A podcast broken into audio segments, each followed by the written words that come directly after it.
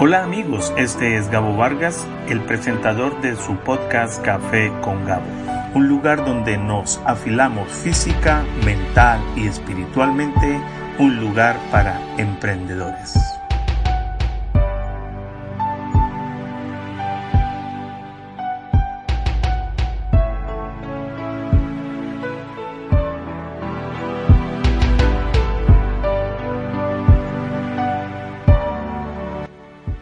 El día de hoy en Café con Gabo tenemos una charla con Dylan Dombret, un colombiano nacido en La Guajira, emprendedor, dueño del Hotel Castillo del Mar, allá en esta hermosa eh, ciudad, departamento de Colombia, de La Guajira, Río Hacha. Eh, él compartió con nosotros sus experiencias, piloto de la Fuerza Aérea de los Estados Unidos, Gedeón, un cristiano que presta el servicio de repartir, compartir Biblias en hoteles, cárceles a través del mundo, un hombre eh, casado con hijos, esposo, un emprendedor de emprendedores. ¿Por qué no te quedas con nosotros hoy aquí en esta emotiva charla que tuvimos con nuestro queridísimo amigo Dylan Dombret? Bienvenidos. Bienvenido Dylan a este espacio que es de emprendedores para emprendedores. Dylan, tu acento es colombiano, americano, ¿de dónde eres? La mitad, soy colombiano, yo nací y crecí en Colombia, en un pequeño pueblo en la, costa, la costa norte de Colombia y emigré como mucha gente aquí a Estados Unidos en mis uh, años de joven, a los 17 años, llegué a Estados Unidos y viví aquí el resto del tiempo. ¿Se puede saber qué departamento? Claro que sí, el departamento de La Guajira, eh, específicamente la ciudad de Rihuacha, o sea, un, lugar que eh, por todas las razones, eh, inclusive para los colombianos mismos, es reconocido como un poco retrasado en desarrollo.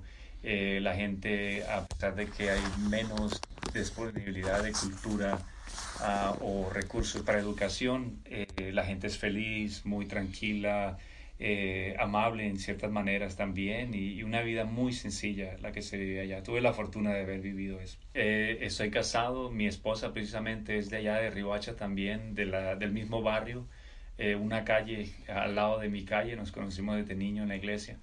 Y mi familia es una historia interesante, mi papá inmigrante de Alemania, mm. después de la Segunda Guerra Mundial, años más tarde emigró a Colombia eh, allá conoció a una mujer de Bucaramanga el primer día que estuvo en Bogotá, eh, que, que, es mi mamá. Wow. Y ambos emigraron a La Guajira por una oportunidad de trabajo con los indígenas. Con los indígenas. ¿Qué apellido tienes, Dylan? Sí, el apellido es Dombret, es un apellido alemán de la frontera entre Francia y Alemania. Cuando era niño tuve dos oportunidades de ir y ahora más reciente por oportunidades de trabajo eh, estuve allá también estacionado como militar y tuve la oportunidad de vivir allá tres años. De niños aprendimos eh, a entender un poquito el alemán, no fluentemente, pero aprendimos un poquito de inglés también que nos ayudó mucho cuando emigramos a Estados Unidos. A Estados Unidos. En La Guajira eh, he escuchado que hay dialectos fuera del español el idioma español y algunos dialectos. ¿Cuántos dialectos has reconocido en esta región? Varios, eh, para mí múltiples, en el sentido de que no puedo reconocerlos todos. El más familiar para mí es el, el del Guayú, la tribu Guayú, que es básicamente un enlace con la tribu caribe más grande eh, que se conoce de, de toda la región del, del, Caribe, tanto colombiano como Centroamérica. Pero los guayús son muy atípicos, son muy diferentes, tanto en cultura como en lenguaje. Eh, yo no lo hablo, mi esposa sabe un par de palabras, tiene familiares guayú, ah, pero hemos tenido la oportunidad de tener mucho contacto desde niños hasta ahora con la tribu guayú, eh, que básicamente rodea la ciudad donde nacimos, en Río Hacha, Colombia. Qué interesante, qué bonito, ¿no? Eh, la frontera es casi cerca de, de Venezuela. Correcto, hay como unos 175 mil guayú del lado de Colombia, en el desierto de La Guajira y en ciudades de La Guajira como también en el lado de Venezuela hay otros 175 a 200, un total aproximado de 375 mil eh, guayú indígenas habitan entre los dos países y no reconocen frontera porque ese era el hábitat normal de ellos. Entonces cruzan la frontera. ¿Ellos tienen eh, cédula de ciudadanía? Muchos de ellos lo hacen, pero muchos de ellos no lo necesitan porque ambos países reconocen que ellos tienen estuvieron ahí mucho antes de la formación de los países con fronteras, entonces ellos tienen completa libertad para eh, transportarse de un lado al otro sin problema. ¿Cómo es la vida allí en este sector? Es interesante. El gobierno colombiano, por ejemplo, ha tenido un poco de olvido en cuanto a, la cultura guayú ah, en años pasados. Recientemente, de pronto generado por la atención pública que hay cada vez que hay una crisis alimenticia o muertes de indígenas, el gobierno colombiano responde. Ellos van, hacen, eh, toman medidas de salubridad, de de tratar de ayudar a los indígenas con alimentos, pero son solamente eh, curitas para un problema que es mucho mayor y que ha, tenido décadas sin solución. Los guayú, por ejemplo, el mayor problema de ellos es la falta de agua potable. Ellos todavía eh, construyen sus propios, se llaman highways, que son básicamente unos huecos en la tierra que cavan ellos mismos y cuando tú ves esas situaciones te das cuenta que el agua no sale potable, está llena de minerales, sucia, no filtrada, no eh, cocinada a un grado donde consumo humano es posible y beneficioso. Entonces te das cuenta que hay una problemática y hay una insalubridad que básicamente termina en la muerte de muchos niños eh, en, en, el año. Cada año mueren niños por falta de alimentación buena, por falta de, básicos cuidados eh, de salud. Es algo que hemos también eh, descubierto, no solo lo que me comentas, pero en Guatemala la malnutrición, alrededor de 7.000 niños mueren anualmente por no tener una buena nutrición y la calidad de agua es esencial y eso conlleva un sinnúmero de problemas a nivel de, pues, de salud, ¿no? Eh, mencionaste he, podido captar en, este pequeño momento de la charla varias cosas. Te veo que cuando hablas de, de, ellos, más que pasión, como si una deuda con ellos. ¿Cómo te sientes al respecto? Ambas. O sea, una deuda porque salí de allá y eh, básicamente viví bajo la influencia de la cultura. Y me siento muy conectada con la cultura también, básicamente por experiencias que he tenido en la vida desde que salí de allá. Eh, una tiene que ver con el sentido del bien y el mal y la guerra y la violencia. Em, eh, no sé si sabes, pero la cultura guayú es muy conocida en Colombia por un alto índice de violencia, no que suceda mucho, sino que cuando sucede, ellos eh, llevan la violencia en un sentido como para tratar de restablecer eh, condiciones que cambian. Por ejemplo, cuando hay violencia en contra de ellos, ya sea de otro guayú o de una persona de la ciudad, ellos responden de la misma manera. Entonces el tema de ojo por ojo, diente por diente es muy aplicable a esta cultura. Y para mí, eh, creciendo desde niño, tuve anécdotas como, por ejemplo, recuerdo estábamos en la escuela y hubo una, un, evento de violencia entre dos familias que tenían relaciones, eh, eh, eran guayú, muchos de ellos miembros de esas familias. Y la cultura dice que la guerra tiene que llevarse hasta sus fines. En otras palabras, una de las familias tiene que terminar con la otra para que no haya venganza el día del mañana cuando crezcan los niños. Entonces todos tienen que morir y si no se hace algo para parar la violencia, eso termina tristemente en, alcanza muy lejos. En el caso mío, yo recuerdo, eh, vi cómo sacaron a un niño de la escuela para matarlo en la calle, eh, porque era un miembro de la, de la familia enemiga. Eh, tiraban granadas, por ejemplo, para destruir casas y familiares enteras, indiscriminadamente, sin pensar en mujeres y niños. Están tratando de, terminar a todo el mundo.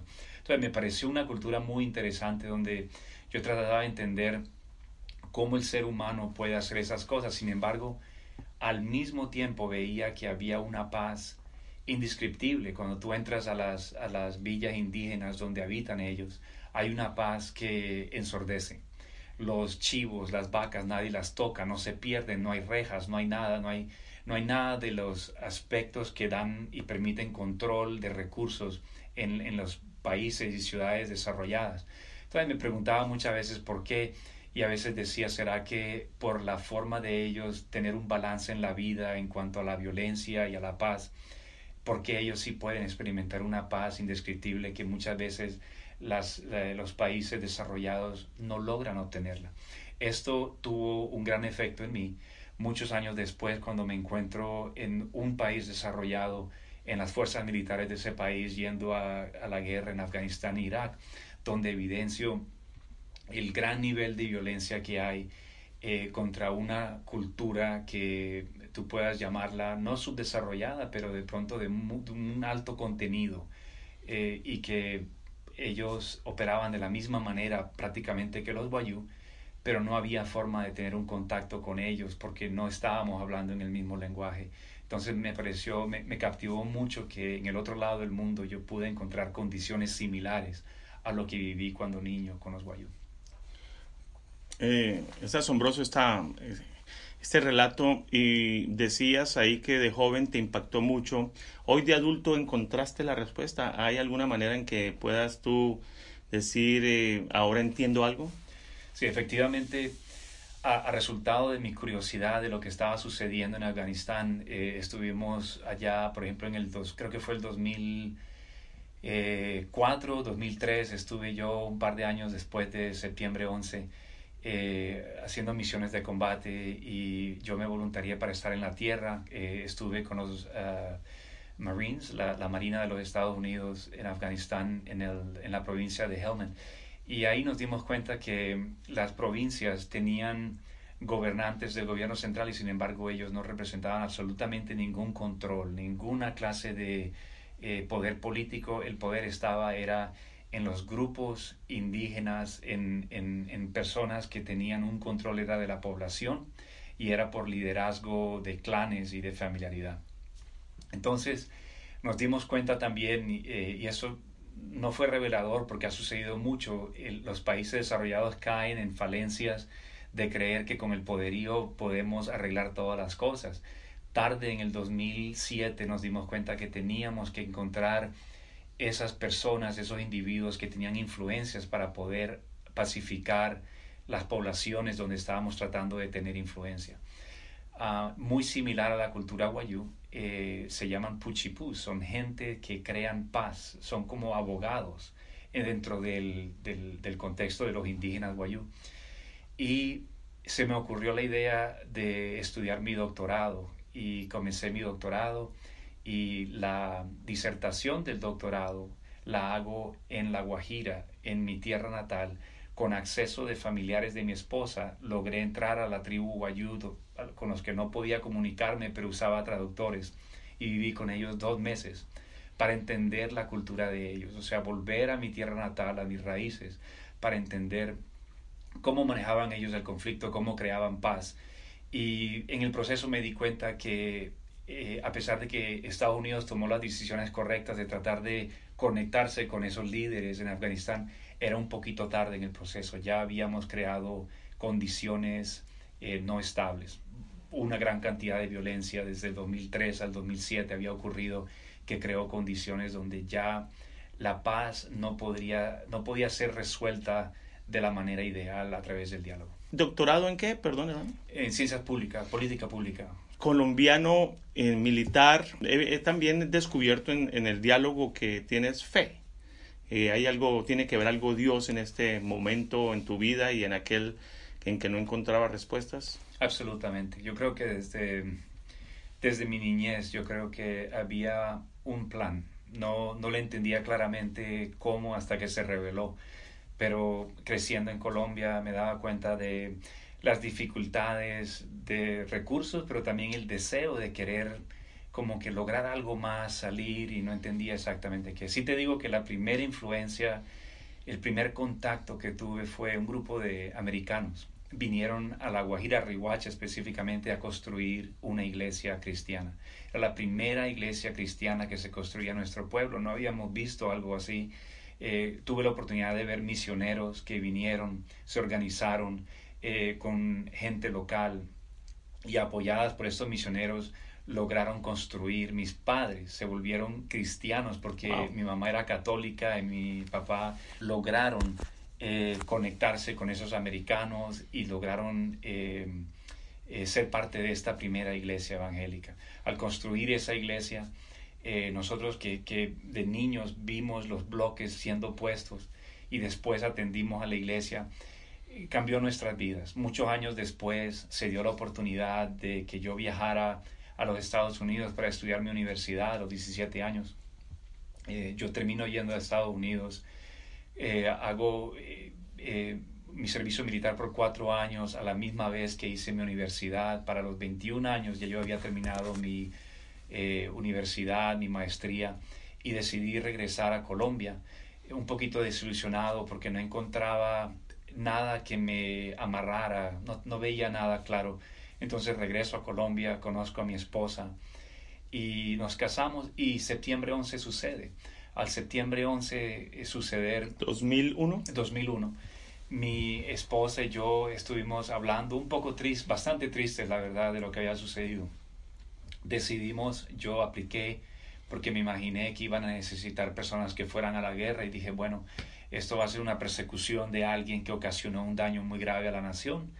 Eh, va a ser un par de años. Convencí a mi esposa de que fuéramos a Estados Unidos y nos involucráramos en el esfuerzo de la guerra. Mm.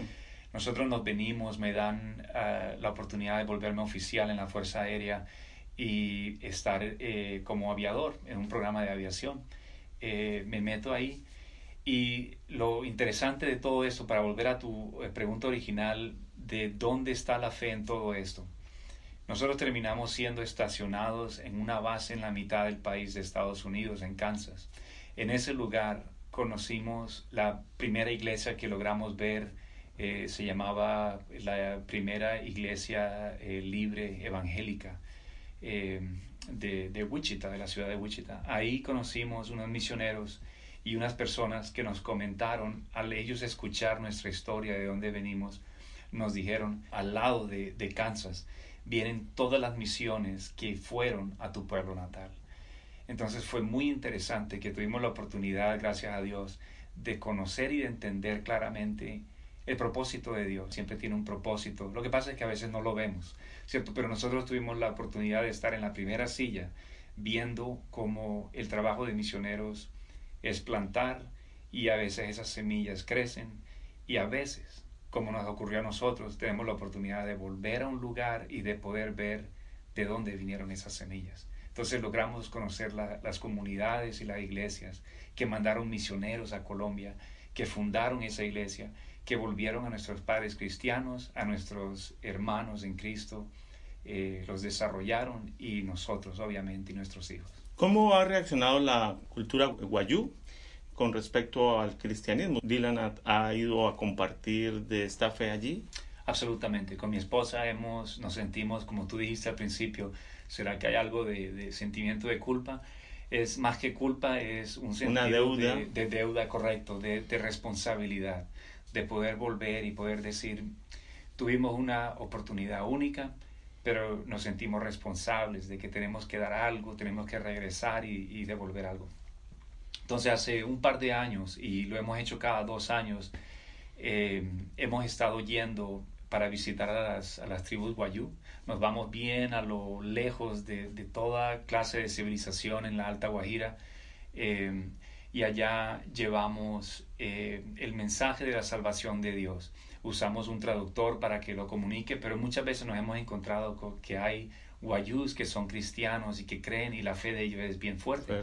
Eso es muy importante para nosotros porque la cultura guayú no viene de bases, a pesar de que hay dioses en la ideología de ellos, no son bases que se relacionen al cristianismo mucho, al contrario, se van hacia lo la, magia negra y cosas así que, no, son buenas. Entonces, al nosotros eh, tener esa oportunidad, eh, yo creo que encontramos que hay algo muy bueno en todo esto. Nos ayuda a crear enlaces y últimamente un pastor que fue muy querido por nosotros murió hace un par de años.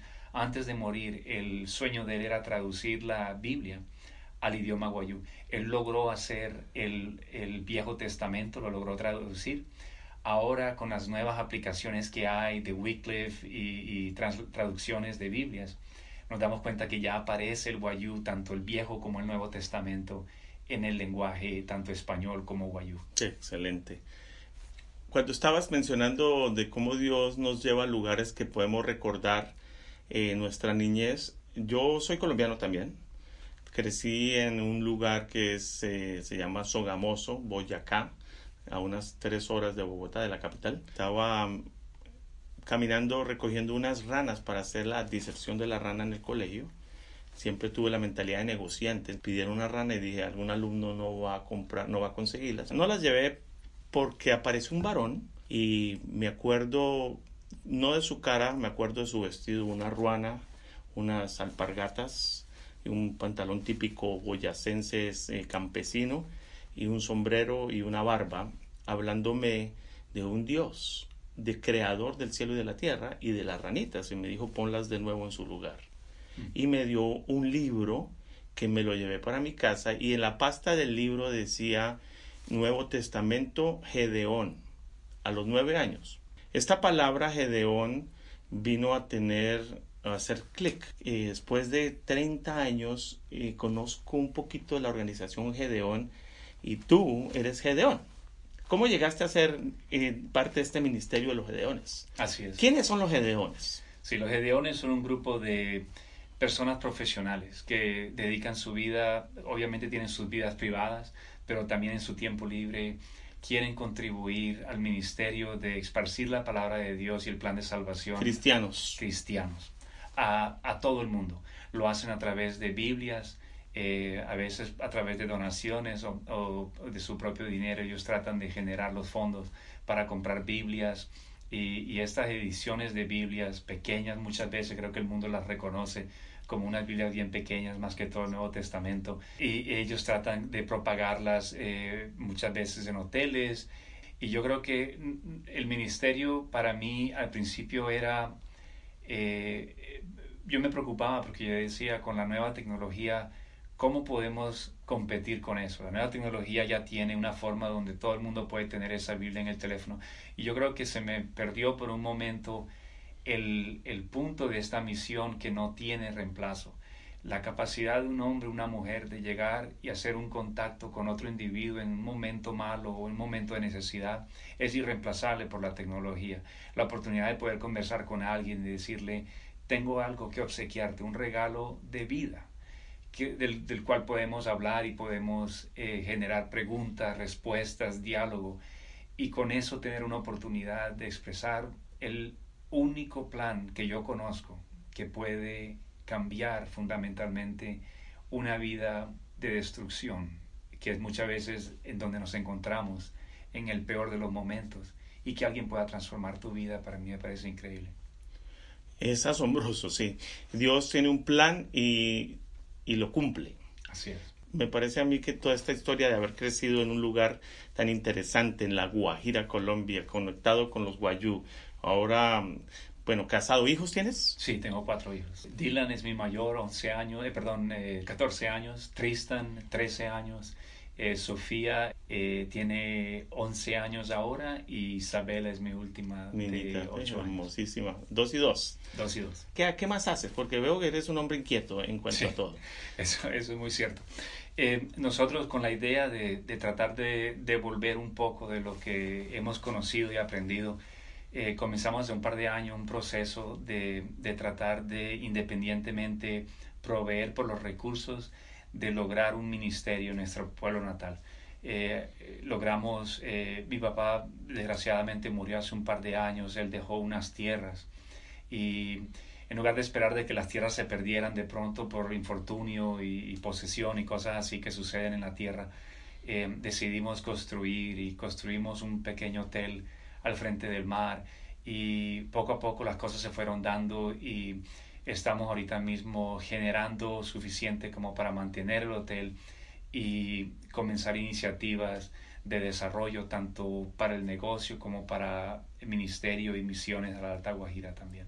Entonces, el propósito eh, del hotel es también generar posibilidades de ayudar a, su, a la propia región. Absolutamente, absolutamente. El día, eh, el día que enterramos a, a mi papá, eh, el pueblo se, se reunió y estuvo presente.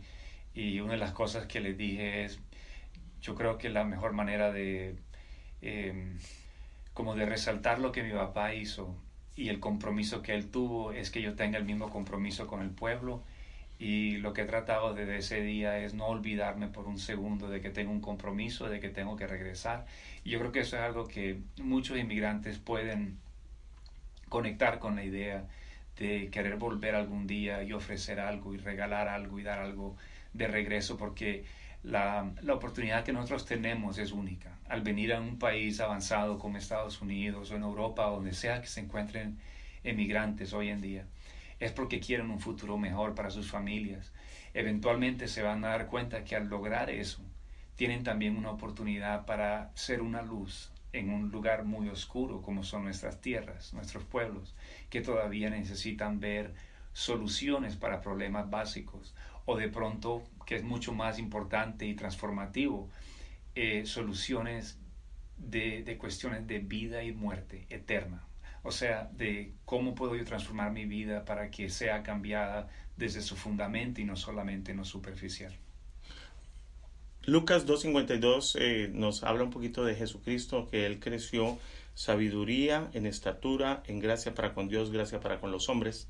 Eh, veo que tú estás enfocado en, en, todas estas áreas. Por sabiduría estás trabajando con los gedeones. Estatura estás haciendo algo físico, no solo una fe hablada, una fe eh, con frutos. ¿Cómo, y, lógicamente, gracias para con Dios, quien sacarle una sonrisa a Dios no es tan fácil, porque pues somos muy, personalmente muy descuidados, el ser humano, ¿no? Y, el hombre pues va a llevar el beneficio de una vida estructurada. Eres un hombre estructurado, evidentemente. Eh, veo que Dios tenía un plan para tu vida. Y ¿Qué de aquella, aquella persona que de pronto no tuvo un papá de origen alemán, me dijiste, o francés? Alemán. Y, qué posibilidades, qué le puedes decir a alguien que, que dice, bueno, él creció con posibilidades?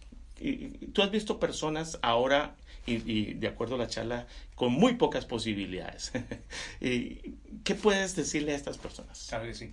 Yo creo, en, en, mi historia, yo creo que es fácil creer que fue todo fácil. Primero que todo, yo diría, eh, para un pequeño ejemplo, la relación con mi padre, como muchas personas, nunca, no fue fácil, no fue fácil. Es más, eh, muy temprano en mi infancia, a los 14 años, me encontré con un matrimonio que se separó, se divorció y una división muy grande entre mi papá y yo eso genera problemas como mucha gente. De pronto los problemas son diferentes, de pronto son por falta de recursos, por lo que sea.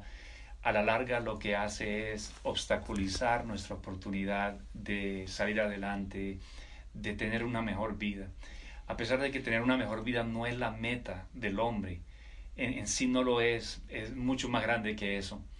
Sí te da unas desventajas muy impresionantes lo que sí puedo decir, y es algo que razonablemente yo pienso que cualquier persona puede tomar mano de esto y usarlo, es tu relación con Dios. Nada cambió mi resolución de luchar y trabajar más que mi relación con Dios. Cuando Él dice, si tu padre o tu madre te abandonaran, yo me convertiré en ese padre, yo estaré contigo, yo te apoyaré. En Josué también lo dice, esfuérzate y sé valiente. Él la relación con Dios da una serie de consejos que si los seguimos al pie de la letra no te van a fallar. Es más, te van a ayudar en los negocios, en tu vida personal, en tus relaciones con tu esposa, con tus hijos. O sea, el mejor consejo que nadie me pudo dar fue ese, mm. de tener una relación con Dios temprano para que cambie mi fundamento, mi forma de ver la vida, mi responsabilidad con Dios primero que todo. Lo mismo en el matrimonio. Mi responsabilidad no es con ella tanto como con Dios. Al yo tener esa, ese entendimiento claro de responsabilidad en el lugar correcto, lo demás se hace mucho más claro y mucho más fácil. ¿Cómo, cómo se llama el hotel? El hotel se llama Castillo del Mar, está al frente del mar y eh, ese nombre no se lo di yo, eso fue mi papá que tuvo ese sueño, nosotros solamente estamos cumpliendo con su sueño. Eh, ¿Tienes algún tipo de mm, administración? ¿Cómo, ¿Cómo se dirige un hotel? Veo que muchas personas estudian hotelería y turismo. ¿Cómo has hecho para seguir adelante? ¿Tienes un administrador? ¿Cuántas habitaciones hay? ¿Cuál qué estilo tiene? ¿Me puedes hablar un poquito de ese tema? Sí, muy buenas preguntas. Yo no tengo la preparación para ser un administrador de un hotel. Sin embargo, me agarré de, de principios que creía y, todavía creo en ellos que son básicos para cualquier negocio. Primero que todo, tener gente buena. Em, no te digo que fue fácil, nosotros pasamos por un proceso donde nos tocaba colocar una persona, sacarla, colocar otra, pero nos agarramos de ciertas personas que nos dieron esperanza y poco a poco para hacer una historia bien larga, corta, nos dimos cuenta que si, si tú estás convencido, tus convicciones son claras y puras y nobles, tú vas a ser una influencia en todo el mundo. El día de hoy eh, hay música cristiana en el hotel. La administradora es una mujer que eh, su esposo la abandonó, ella todavía sigue a cargo del hotel, tenemos completa confianza en ella, ella tiene completa confianza en nosotros también. Eh, nunca ha habido ni un solo como indicación que tú puedas decir algo pasó, desconfío en esto. Y yo creo que eso no lo hacemos nosotros, eso lo hace Dios. Excelente. Lo que uno puede hacer es tomar decisiones correctas, bíblicas, para escoger personas adecuadas. Ese es un punto en cuanto a negocios. el, otro punto sería eh, tratar de aspirar, ya que uno ha tenido la, la oportunidad de ver eh, cómo generar eh, cosas diferentes, la, el estándar diferente. tuvimos la oportunidad de verlo en Estados Unidos, en Europa, y queríamos hacer lo mismo. En lugar de tratar de compararnos con los negocios locales, dijimos vamos a tratar de ofrecer un servicio superior. Eh, así sea que perdamos un poquito en costos y todo eso, no hay problema, lo vamos a hacer, pero vamos a dar un modelo de algo mejor, algo que cambie y que sea mejor y que establezcamos una norma como deben de ser. No nos interesamos en las ganancias eh, tanto, porque pensamos que esas llegarán algún día más adelante, sino en tratar de dar un, producto superior para que la gente se sienta cómoda, sea feliz. El hotel cuenta con 37 habitaciones, 15 de ellas están al frente del mar, todas con acceso directo al mar, 15 metros estás en la orilla. Y eh, muchas cosas que otros hoteles cobran, nosotros lo damos gratis, es una forma como de de tratar de no ser apasionado por el dinero y por la ambición del negocio y su éxito, sino porque em, presentemos un modelo diferente, noble y más tranquilo y suave en cuanto a, al, trato del dinero en negocio se trata. Em, los hoteles están con un rating, me parece a mí, de estrellas. ¿Qué, cuál, ¿Cómo está reconocido este hotel en la región? El, de nosotros creo que ahorita eh, tiene tres. Eh, el, hay unos dos hoteles que tienen cuatro. Que, y nosotros estamos constantemente comparándonos con ellos para tratar de llegar a ese punto también. Eso es muy bueno estudiar la competencia. De hecho, nos dan mucha, aprendemos mucho. Y creo que ellos también deben estar mirando el Hotel Castillo del Mar. Eh, ¿Qué más ofrece este hotel? ¿Tienen internet? ¿Es un, es un hotel moderno en, en, cuanto a tecnología o es un lugar más de, descanso, retiro? ¿cómo? Es, es ambos, es moderno porque tenemos toda la tecnología que uno le puede ofrecer, inclusive cosas que otros hoteles en la región no ofrecen. Nosotros tenemos escritorios para gente corporativa, negocio, etcétera, en cada habitación, cosas así que, que dijimos tiene que ser un modelo perfecto de otros lugares que ya han vivido todo esto y han llegado a un nivel mucho más alto. Entonces, en ese lado estamos bien y a la vez es un lugar apartado del centro turístico, como a cinco minutos del lugar donde sí hay ruido y eso. Nosotros estamos apartados, entonces ofrecemos un lugar completamente pacífico, el único hotel que tiene acceso directo al mar es el, el hotel de nosotros. Lo que sí te digo, para responder tu pregunta, curiosamente, mi profesión es militar y ahora estoy metido en esto de los negocios también en mi tiempo libre resulta que yo veo paralelos muy importantes entre la vida militar y los negocios, no diferente a la vida militar y la vida de un cristiano. Ambos eh, tienen objetivos que lograr y hay una manera de hacerlo correctamente y otra no. Lo mismo el trato de la competencia, tú quieres conocer todo lo que tú puedas saber de tu enemigo para poder eh, adecuar tus fuerzas y tus recursos de acuerdo a, lo que va a suceder en el campo de guerra. El negocio no es diferente, la vida del cristiano tampoco es diferente, tú tienes que conocer mucho eh, sin dañarte ni untarte, tienes que conocer mucho de lo que el mundo presenta para poderte proteger también y cuidar a tus hijos y a tu esposa y tu esposo de las tentaciones del mundo. ¿Cómo se llega a ese lugar? ¿Por tierra, por agua, por mar, por río? ¿Cómo, ¿Qué hay allí? Sí, absolutamente. O sea, si vienes por fuera del país de Colombia, eh, tu lugar de entrada es Barranquilla o Cartagena. Son los dos aeropuertos reconocidos internacionalmente eh, como acceso internacional eh, a, la costa norte de Colombia. Si vienes del centro de Colombia, irías de Bogotá al mismo lugar, a Barranquilla o a Santa Marta, que queda más cerca. Rihuacha en mi opinión, es el, último pueblo antes de llegar al en sí al desierto, y es una ciudad, pero es la última ciudad eh, donde ya comienza el desierto de la Guajira, inhóspito, pero increíble y hermoso. Entonces, para una persona llegar allá es muy sencillo. Eh, nuestro hotel tiene la capacidad ya de recoger a las personas en aeropuertos como en Santa Marta o en la misma ciudad de Rihuacha, hay un aeropuerto también en Barranquilla o en Cartagena. Los transportamos por tierra. Eh, en el hotel ya contamos con una lancha, hacemos tours para personas que quieren pescar o quieren ir a las tribus indígenas de los Guayú, eh, como a 10, 15, 20 minutos de distancia.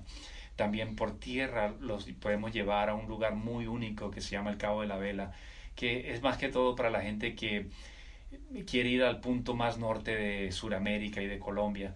Eh, Punta Gallina se, se llama ese lugar hermoso, hay dunas como si estuvieras en el desierto de Sahara de, de, África y la costa es una serie de playas vírgenes hermosas que hay en el, en, el, en el, norte de la Guajira. O sea, todo el paisaje es hermoso, mucha gente de Europa está viajando allá, de Estados Unidos, en una especie de como de peregrinaje, donde quieren abandonar todo lo que es eh, turismo eh, conglomerado y, con mucha gente y se van allá para encontrarse solos en un lugar donde en la Alto Bajira no hay la eh, infraestructura que apoye el turismo, pero los hoteles como el de nosotros proveen la infraestructura por el tiempo que la persona quiera estar allá y regrese al hotel. Entonces tenemos mucha de esa capacidad y prontamente vamos a tratar, creo que en junio eh, es mi meta, tratar de introducir una avioneta para que pueda ayudar a hacer los pasajes,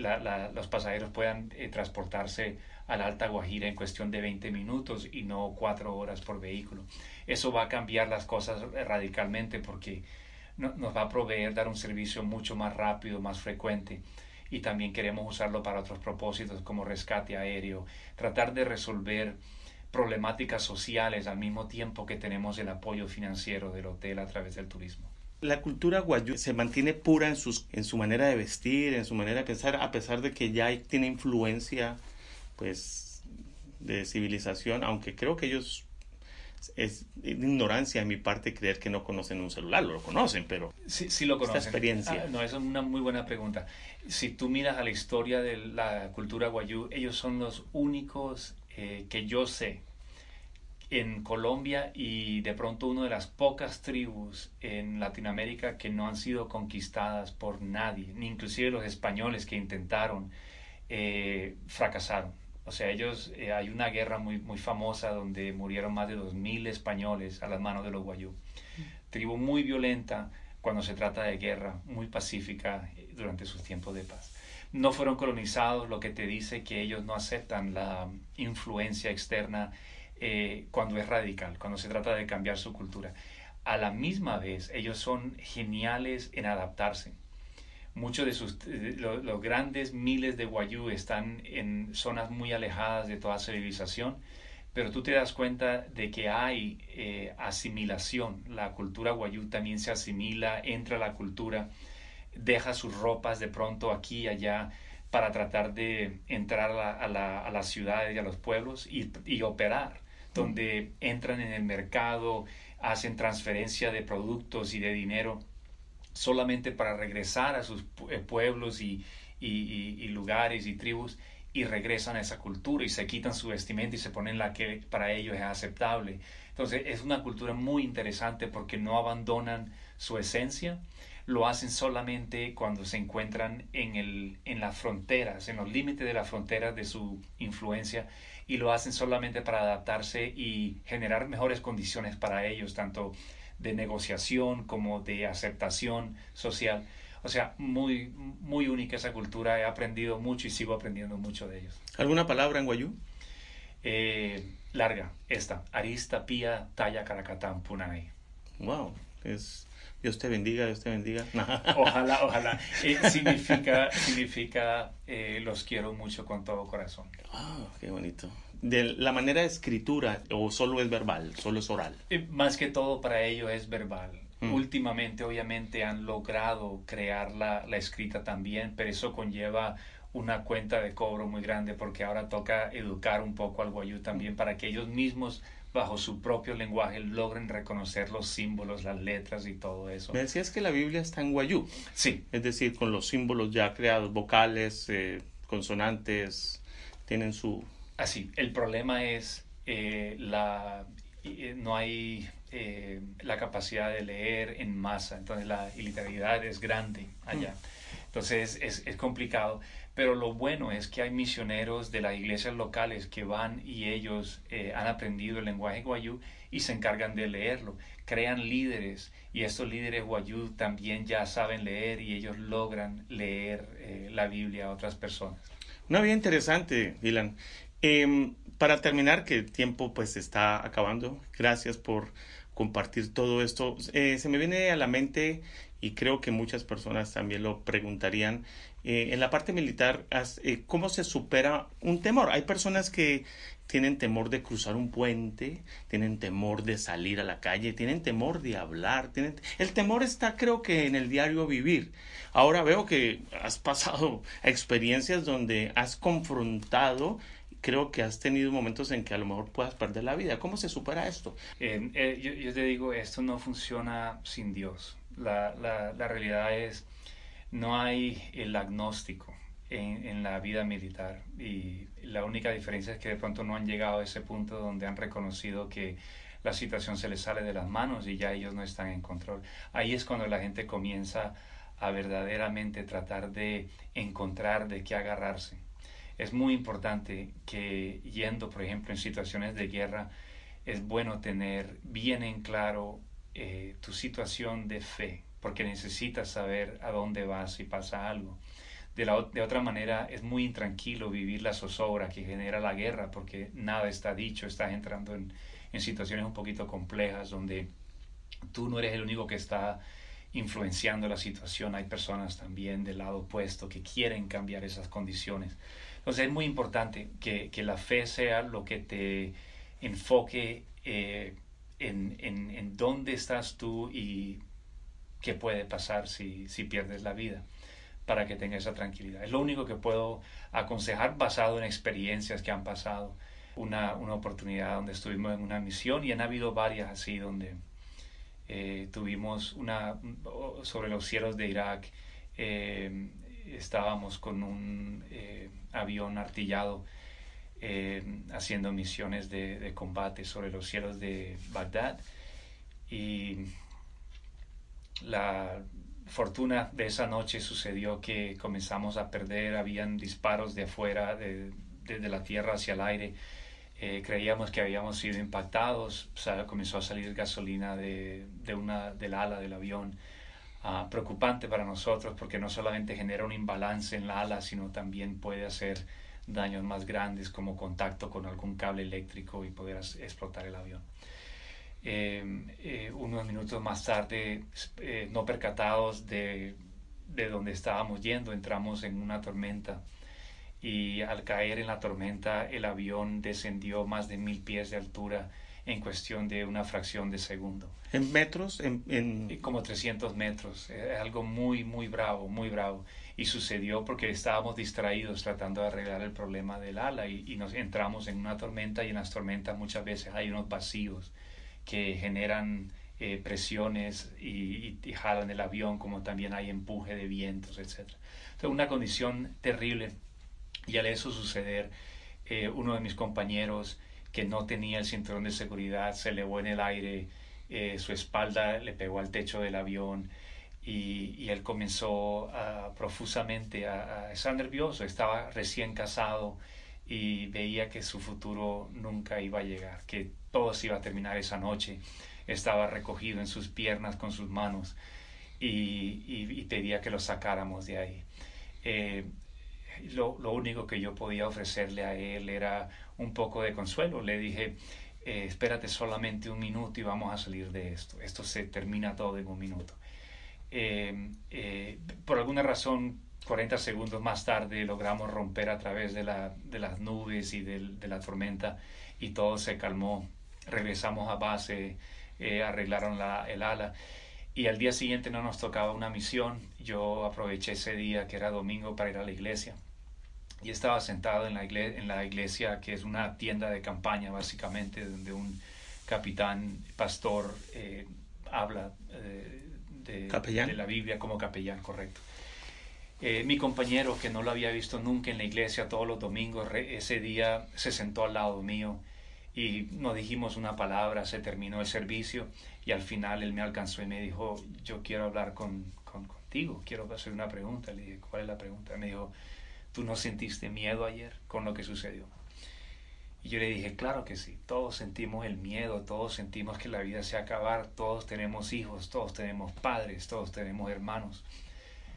Pero eso no quiere decir que todo está perdido, ¿no es cierto? Sobre todo, lo importante aquí es que yo sé a dónde voy. Si yo me muero, yo sé a dónde voy y yo sé que me voy a encontrar con mi esposa y mis hijos y mis padres. Em, él, creo que quedó muy impresionado con esa respuesta y me dijo, Dylan, ¿qué necesito hacer? Fue un tema muy duro, pero eh, para hacer la historia larga corta, él se retiró de las fuerzas militares, eh, aceptó a nuestro Señor Jesucristo como su Salvador y eh, es un hombre de Dios hoy en día. a veces necesitamos situaciones difíciles. No, no, es la guerra necesariamente lo que lo ocasiona, son circunstancias, corazones rotos, eh, problemas de negocios, pérdida de una casa, pérdida del matrimonio, que uno nunca lo desea en nadie, en la vida de nadie. Pero para evitar esas circunstancias, en mi parecer, es muy importante que tengamos en claro que Dios tiene que ser el centro de nuestras vidas sino para evitar esas situaciones, por lo menos para ayudarnos a pasar a través de esas situaciones y tener un futuro. Eh, como dijiste hace unos minutos, pareciese que mi vida fuese, hubiese sido fácil el camino, pero creo que cada vez nos adentramos un poco más a la realidad Gracias por compartir lo de tu papá y tu mamá, compartir las experiencias del ejército, la, lo que tienes que renunciar en un hotel para poder brindar eh, un ejemplo a la comunidad, eh, la inversión que tienes que hacer que es muy alta. Em, ha sido un, programa muy inspirador, de mucha edificación para mi vida. Lo sé que va a ser para todos estos jóvenes que son emprendedores, que están aún diciendo, eh, yo no veo cómo hacerlo. Pues creo que si hay vida y esperanza, dice la palabra. Y alguna persona en el pasado en Boyacá dijo, tú tienes en tus manos el pincel del pintor de la vida y en un lienzo tan extenso como el tiempo puedes hacer de ella una obra de arte. Así que mm, no sigas eh, allá sentada, sentado en tu casa esperando que todo te llegue. Eh, hay que salir y conquistar, que si Dios está contigo, todo es posible. Así es. Dylan, eh, gracias por acompañarnos. de verdad que es un honor conocerte. Es en paisano. Algunas personas van a querer decir, yo quiero la vida de Dylan. y yo caminé en ese, en ese, en ese rumbo en algunos aspectos con algunas personas a las cuales yo admiraba, pero la Biblia me hizo entender algo que si yo quiero ser Dylan, ¿quién es Gabo? Completamente, yo, yo creo que Dios tiene un designio para cada quien y en, en el buscar eh, ideas fijas en otras personas, yo creo que es la, la receta perfecta para destruir la vida de uno, porque eh, el modelo eh, fue diseñado por Dios, pero solamente Él sabe lo que Él tiene deparado para ti en el futuro y cómo vas a llegar allá.